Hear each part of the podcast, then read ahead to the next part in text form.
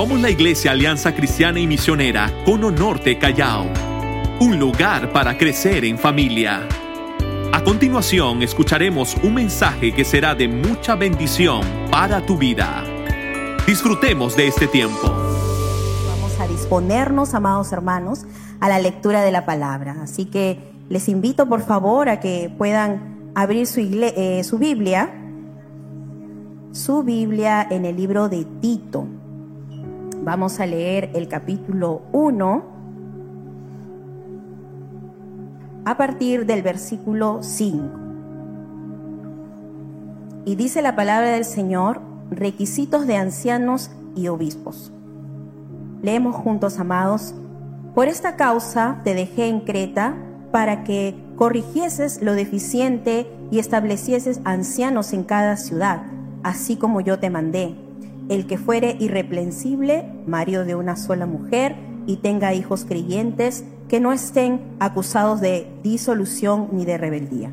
Porque es necesario que el obispo sea irreprensible como administrador de Dios, no soberbio, no iracundo, no dado al vino, no pendenciero, no codicioso de ganancias deshonestas, sino hospedador, amante de lo bueno, sobrio, justo, santo, dueño de sí mismo, retenedor de la palabra fiel, tal como ha sido enseñada, para que también pueda exhortar con sana enseñanza y convencer a los que contradicen, porque hay aún muchos contumaces, habladores de vanidades y engañadores, mayormente los de la circuncisión a los cuales es preciso tapar la boca, que trastornan cosas, casas enteras, enseñando por ganancia deshonesta lo que no conviene. Uno de ellos, su propio profeta, dijo, los, cretenses, siempre mentirosos, malas bestias, glotones ociosos. Este testimonio es verdadero, por tanto, reprenderlos duramente para que sean sanos en la fe no atendiendo a fábulas judaicas ni a mandamientos de hombres que se apartan de la verdad. Todas las cosas son puras para los puros, mas para los corrompidos e incrédulos nada les es puro, pues hasta su mente y su conciencia están corrompidas. Profesan conocer a Dios, pero con los hechos lo niegan, siendo abominables y rebeldes, reprobados en cuanto a toda buena obra. Dios ha hablado en este tiempo y vamos a orar, amados hermanos. Cierren sus ojos para tener este tiempo con Dios. Señor, gracias te damos en primer lugar por este precioso tiempo, Señor, este primer servicio como congregación Zona 10. Señor, en este tiempo oramos para que tu Santo Espíritu, Señor, pueda obrar milagrosamente, pueda operar, Señor, maravillosamente en este lugar, Señor. Somos tu iglesia, Dios. Y hemos venido a este lugar disponiendo nuestros corazones, reconociendo, Señor, que necesitamos oír tu voz, Señor. Necesitamos, Señor, ser consolados. Necesitamos, Señor, ser animados, desafiados. Y sabemos, Señor, que tu palabra es real, tu palabra es viva, Señor, y que en este tiempo tú hablarás una vez más a tu pueblo, Señor. Que en este tiempo, una vez más, Señor, estarás dándonos a cada uno de nosotros palabras de fe, de ánimo, Señor, de gozo. Gracias, Señor, te damos, porque creemos que tu presencia está aquí, está con nosotros, Señor, y usarás a tu siervo para que tu buena y agradable y poderosa voluntad se haga, Señor. Te alabamos, oh Dios. En el nombre de Jesús oramos así. Amén y amén. Amén, amén. ¿Qué tal si damos fuertes palmas al Señor? Qué bendición poder estar eh, conectados en esta mañana, amada iglesia del Señor. Hoy es un día muy especial. Amén. Hoy es un día muy especial, así que quiero eh, saludar a todos los que estamos aquí presentes, a los que están en el circuito cerrado también, que están disfrutando de este tiempo, y todos los que están conectados en casa. Y antes de, poder entrar de lleno eh, en la lectura que mi esposa ha realizado, no puedo pasar por alto el hecho de poder dar gracias a Dios en primer lugar, pero también dar gracias a nuestros pastores Antonio y Romy por todo eh, eh, ese esfuerzo, por toda esa visión, por todo ese, eh, ese compromiso, esa pasión, ¿no? que le han puesto a esta obra que Dios nos ha dado, que es Cono Norte Callao. Pastores, gracias por siempre estar cerca de nosotros, por enseñarnos, por animarnos, por desafiarnos en esta nueva etapa, que es poder estar a cargo de una congregación zonal. Hasta ahorita seguimos con mi esposa, esto creemos que esto es un sueño, pero es una realidad. Dios nos está llevando a cosas que, como decía el pastor Antonio, no es sencillo, pero sabemos que tenemos un equipo pastoral maravilloso que siempre nos está apoyando y que tenemos un Dios que para Él no hay nada imposible. ¿Cuántos dicen amén? Amén. Así que gracias, pastores, una vez más. ¿Qué tal si damos fuertes palmas a nuestros pastores principales? Gracias, siervos, por esta oportunidad y por este privilegio. Y definitivamente, mis hermanos, Dios está haciendo cosas hermosas en nuestra casa. Esto de la multiplicación de congregaciones zonales, de verdad que es algo maravilloso. Empezamos a las 8 de la mañana con zona 9, ahora nos toca zona 10, se viene zona 11, 12 y en la noche estamos terminando con zona 1. Va a ser un tiempo muy especial, me estaba eh, pasando zona 13, perdón, pero estoy emocionado, mis hermanos. Y definitivamente, eh, juntamente con esta apertura de nuevos servicios y de las congregaciones zonales, también iniciamos un nuevo mes un nuevo mes en donde tenemos un nuevo énfasis también, ¿no? que tiene que ver con la unidad en los principios de la fe y la conducta cristiana. Y esta semana nos ha tocado estudiar el libro de Tito y de Filemón. Dicho sea de paso, gracias Pastor William por ese hermoso video, ¿no? un resumen eh, muy, muy explícito a detalle de estos poderosos libros. Hemos sido bendecidos y nos va a servir también para poder entender un poco más acerca de estos principios que son la fe y la conducta cristiana. ¿Cuántos estamos listos, mis hermanos, para ser desafiados en esta mañana? Mi esposa hizo lectura eh, del capítulo 1 de Tito, los versos 5 al 16. No lo voy a leer nuevamente porque es una porción prolongada, pero es interesante eh, lo que vamos a aprender en esta mañana. Usualmente eh, el apóstol Pablo en las cartas que él, que él escribía, ¿no? Siempre los primeros versículos empieza, empieza con una salutación, ¿no? Con un saludo, ¿no? Para, para el receptor de esa carta. Y el apóstol Pablo se presenta como siervo de Jesucristo, como siervo de Dios. Y usualmente tiene palabras especiales para el receptor de esta carta. Y no es eh, eh, novedad que le va a decir a Tito, lo considera como un verdadero hijo, ¿no? En, la, en, una misma fe. O sea, Tito era alguien especial para el, apóstol Pablo. Era una persona especial. Y después de hacer toda esta introducción, el apóstol Pablo va directamente al asunto. Empieza el versículo 5 diciendo, por esta causa te dejé en Creta. Y me llamó la atención esa, eh, eh, la expresión con la que empieza el apóstol Pablo. Me llamó la atención eh, eh, eh, cómo el apóstol Pablo empieza todo el asunto que quiere tratar con Tito. Le dice, por esta causa te dejé en Creta. Y la Biblia nos narra sobre cómo fue de repente la decisión o la conversación que se dio entre Pablo y Tito para que Tito aceptara quedarse o, ser, o ser enviado a Creta. Pero pareciera que esta carta le está diciendo, Tito, ¿ahora entiendes por qué tenías que quedarte en Creta? Tito, ahora entiendes cuáles son las razones por las cuales tú tenías que ir a este lugar, porque yo no sé si les ha pasado a ustedes, pero a veces tenemos el espíritu de Jonás, ¿no? Que Dios nos manda hacer algo, recibimos la voz de Dios y no queremos escuchar la voz de Dios, queremos irnos en la, dirección contraria. Dios le dijo a Jonás que tenía que ir a Nínive y él a dónde se fue? A otro lugar, en dirección contraria. Y a veces nos pasa mucho eso a nosotros que Dios nos llama, Dios nos da indicaciones, porque Pablo era siervo de Dios y Dios está usando a Pablo para darle instrucciones a Tito. Y pareciera que nosotros tenemos la tendencia a cuestionar lo que el Señor nos dice. La Biblia no narra esto, pero me pongo a pensar por cómo empieza el apóstol Pablo. Pablo le dice, por esta causa te dejé en Creta, porque había algo que hacer en este lugar. Quiero recordarte, eh, Tito, ¿Cuál fue la razón por la que te envié a Creta? No fue casualidad, no, no es una decisión que tomé a la locada, no, sino que hay un propósito de Dios para tu vida en esta decisión que estoy tomando. Y muchas veces eso nos pasa a nosotros.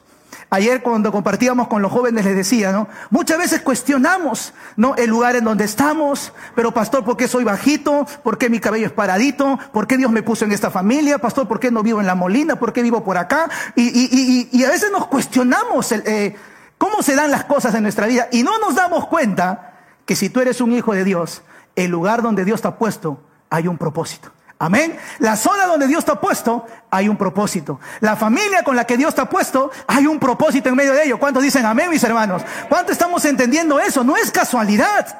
Hay un propósito de Dios para tu vida. Dile a la persona que está a tu lado, Dios me ha puesto en este lugar con un propósito.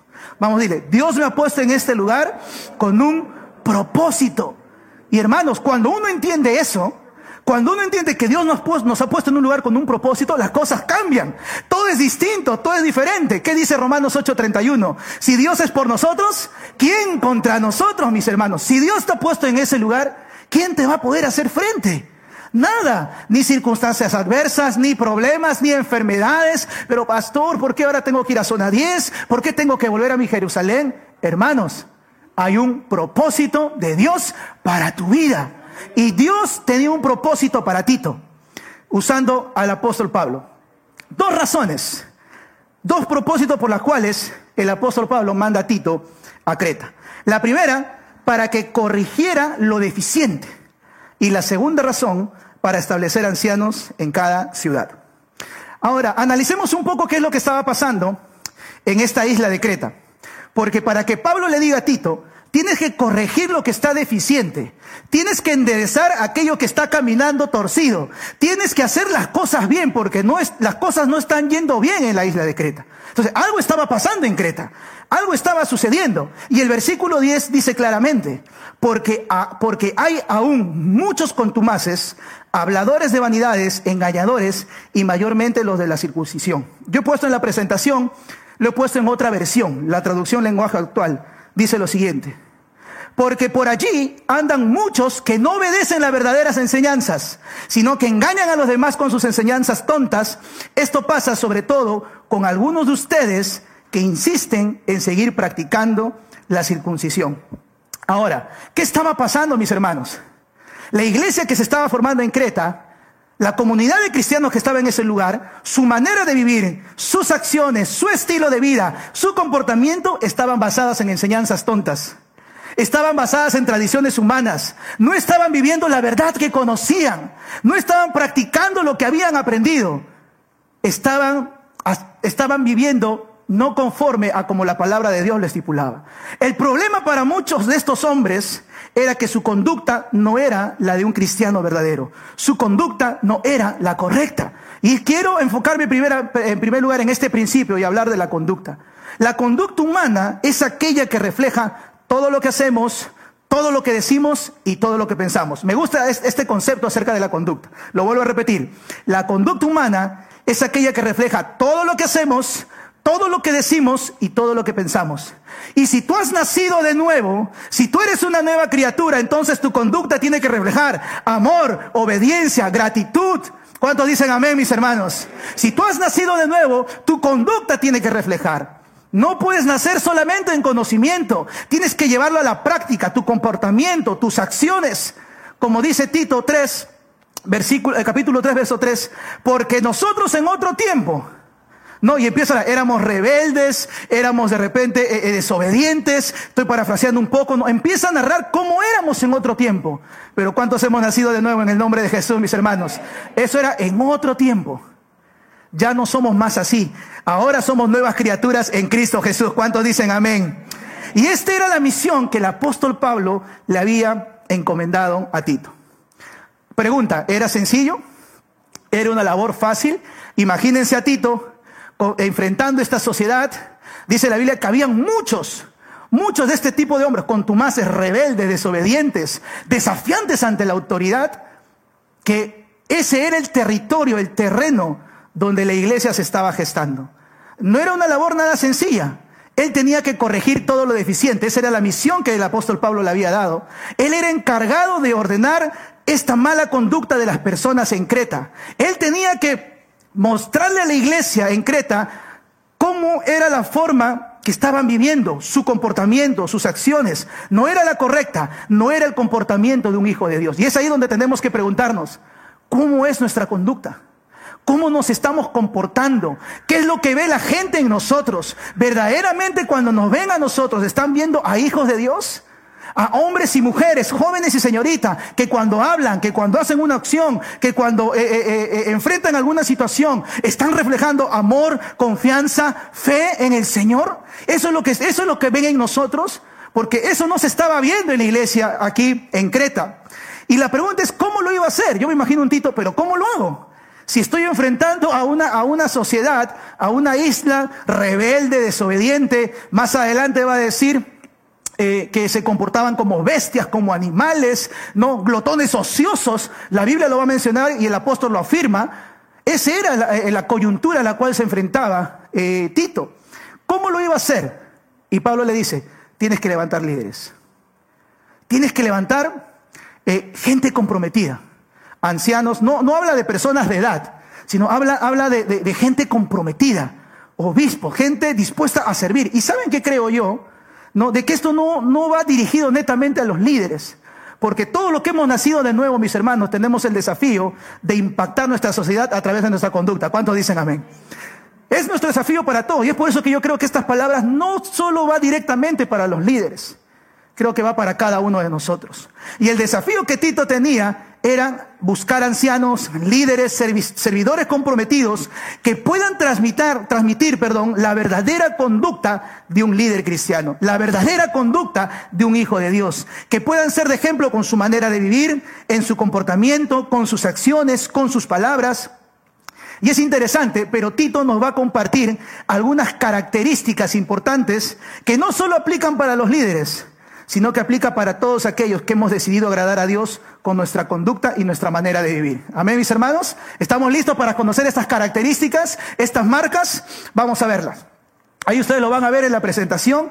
Y estas características, estas marcas salen de los versículos 6 y 7. Dice, marido de una sola mujer, que el hombre tiene que ser fiel a su esposa, que gobierne bien su casa, que tengan hijos creyentes, que no estén acusados de disolución ni de rebeldía que no sean soberbios, o sea, que no se crean superiores a los demás, que no sean iracundos, que no muestren ira, que no sean dados al vino, no deben ser bebedores o tener algún vicio, que no sean pendencieros, no, eso es lo que le gusta, buscar el pleito constantemente, no codiciosos de ganancias deshonestas, no desear el dinero que no te pertenece. Eh, estas, estas características son desafiantes, amén, mis hermanos. Porque mientras vamos leyendo, algunos dicen, uy, pastor, pero creo que esta, esta no le puedo marcar check, ¿no? Esta todavía me falta. A veces yo soy el que busca el pleito, el primero, o a veces yo soy el que hace esta cosa, pero ese es el desafío. Tito tenía, Pablo le está diciendo a Tito, tienes que buscar hombres comprometidos que tengan estas marcas. Hombres comprometidos que estén dispuestos a marcar la diferencia. Hombres comprometidos que estén dispuestos a ser de impacto, de ejemplo, con su manera de vivir, con su manera de hablar, con su manera de pensar, con su conducta. ¿Cuánto estamos entendiendo eso, mis hermanos? Amén. Ese es el desafío. Estas son las características. Pero estas marcas o características vienen acompañadas de desafío. Aquí no termina. Que continúa primero nos da las marcas y luego vienen los desafíos. Avanzamos, por favor. Y los desafíos los encontramos en los versículos del 8 al 9.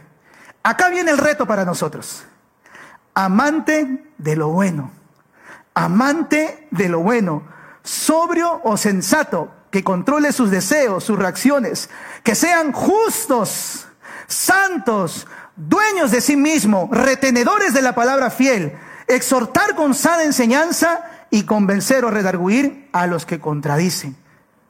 ¿Cuántos dicen amén, mis hermanos? ¿Cuántos anhelan ser hombres con estas marcas, con estas características, mis hermanos? Yo soy el primero en levantar mi mano porque cuando veo la lista digo, Señor, perdóname, porque aún me falta. Señor, creo que estoy pasando con la justa, he desaprobado. No he pasado el filtro.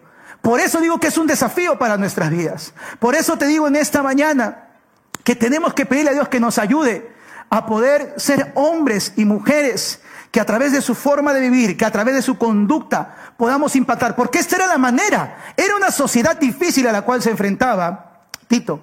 Y la única forma de poder marcar la diferencia no era, no era eh, solamente predicándoles del Evangelio, no era solamente eh, eh, parándose en una esquina y predicar a viva voz. No, no, no. La mejor forma que tenemos muchas veces de impactar la vida de otras personas es a través de nuestra conducta. Yo no sé si les ha pasado a ustedes, pero yo recuerdo mucho que en casa, cuando yo me convertí al Señor, por mucho tiempo yo trataba de, que mi familia pudiera conocer la verdad que yo había conocido, la cual me quitó la venda de los ojos. Y por mucho tiempo yo les decía, pero esta es la verdad, mira lo que dice aquí, arrepiente de pecador. Y así les hablaba a mi familia.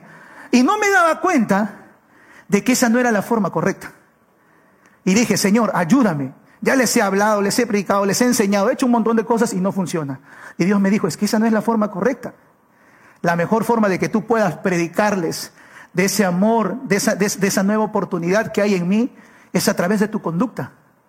¿Estás seguro, Señor? Hazlo, me dijo. Entonces dejé de ser un hijo renegón y pasé a ser un hijo más amable.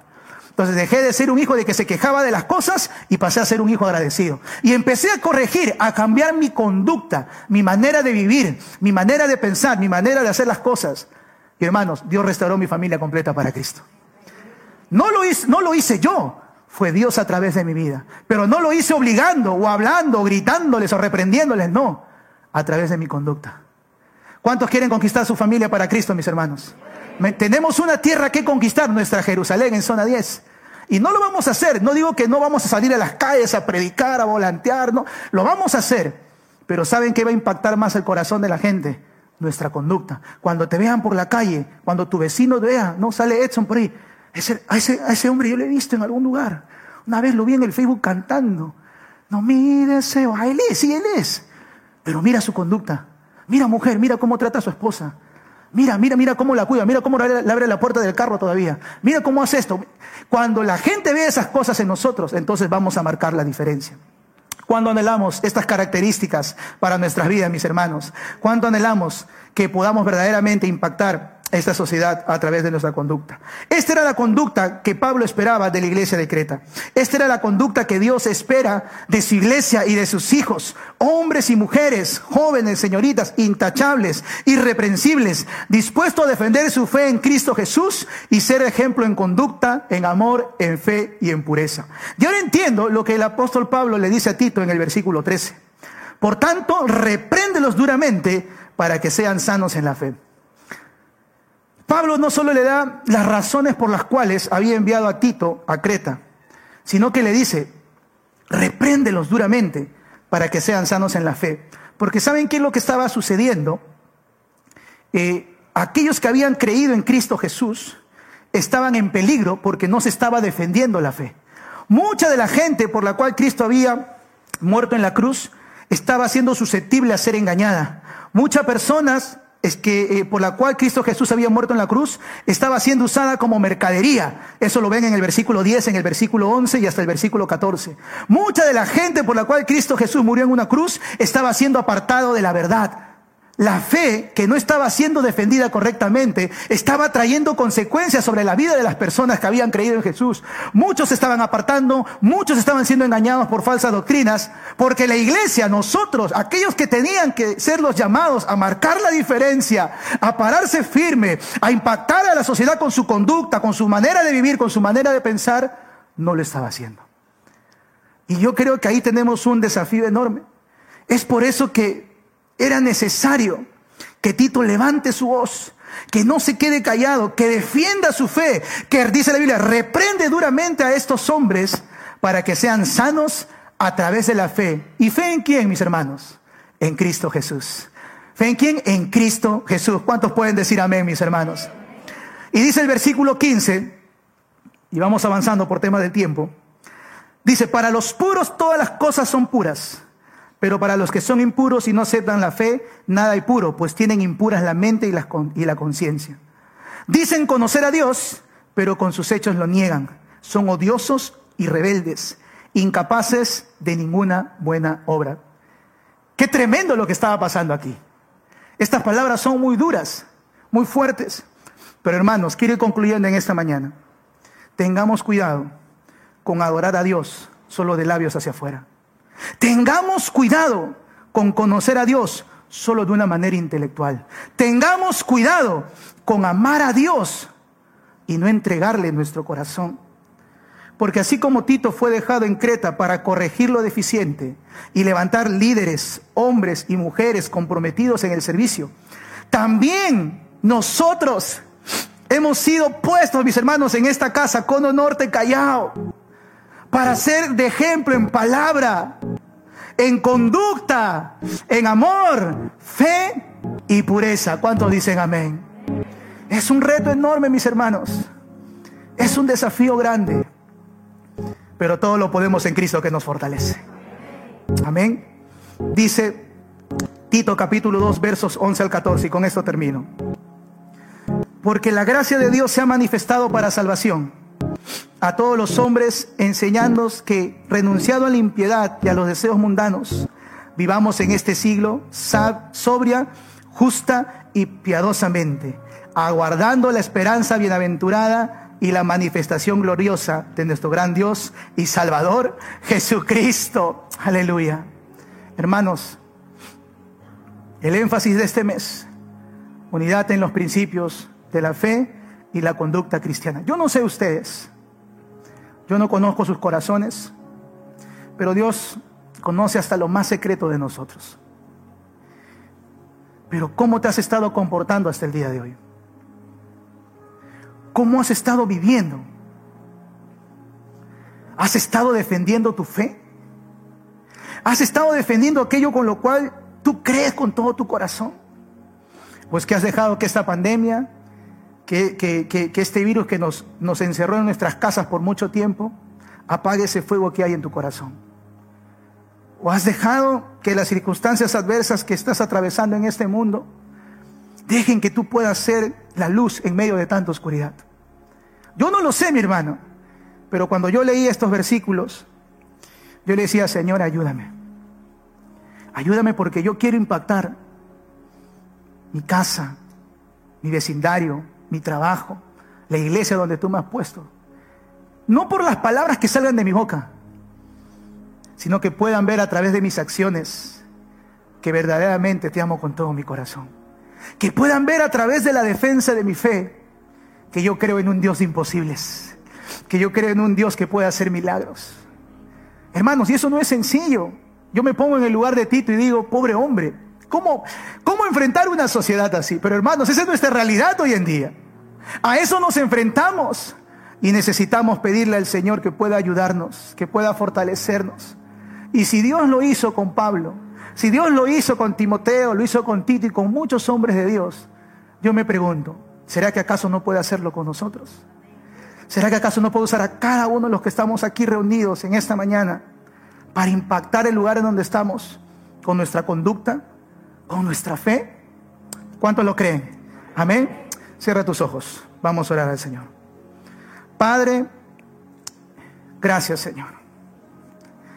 Gracias amado Dios porque una vez más Señor, tú nos desafías a través de tu poderosa palabra. Señor, tú que conoces nuestros corazones, tú sabes cómo ha sido nuestra conducta y nuestra fe hasta el día de hoy. Tú sabes, Señor, cómo nos hemos estado conduciendo, cuál ha sido nuestra manera de vivir, nuestro comportamiento durante todo este tiempo. Y Señor, si tenemos que pedirte perdón en esta mañana, queremos hacerlo, perdónanos. Perdónanos, Señor, porque no, nuestra conducta no ha sido la de un hijo verdadero, la de una hija verdadera. Nuestra conducta no ha reflejado que somos cristianos, cristianas. Perdónanos, Señor. Danos una nueva oportunidad para poder impactar este mundo, esta sociedad a través de nuestra conducta, de nuestra manera de vivir. Y también, Señor, perdónanos, porque hemos, Señor, escondido nuestra luz. Hemos, Señor, muchas veces tenido temor de defender nuestra fe, de decir que creemos en un Dios vivo, en un Dios real, en un Dios que hace milagros. Perdónanos, Señor. Pero Padre, no queremos callar más. Queremos seguir el consejo del apóstol Pablo. Repréndelos en el nombre de Jesús. Repréndelos en el nombre de Jesús. No queremos dejar que más personas puedan seguir siendo engañadas por las filosofías humanas de este mundo. Danos la fuerza y la valentía, Señor, no solo para impactar con nuestra conducta, sino para defender nuestra fe y ser de impacto y de bendición en el lugar donde tú nos has puesto. Gracias, Espíritu Santo. Te alabamos y te adoramos. En el poderoso nombre de Jesús, oramos así. Amén y amén. ¿Qué tal si le da fuertes palmas al Señor? Gracias por escuchar este mensaje. Recuerda que para estar en contacto con nosotros, puedes visitar todas nuestras redes sociales. No te olvides de compartirlo. Dios te bendiga.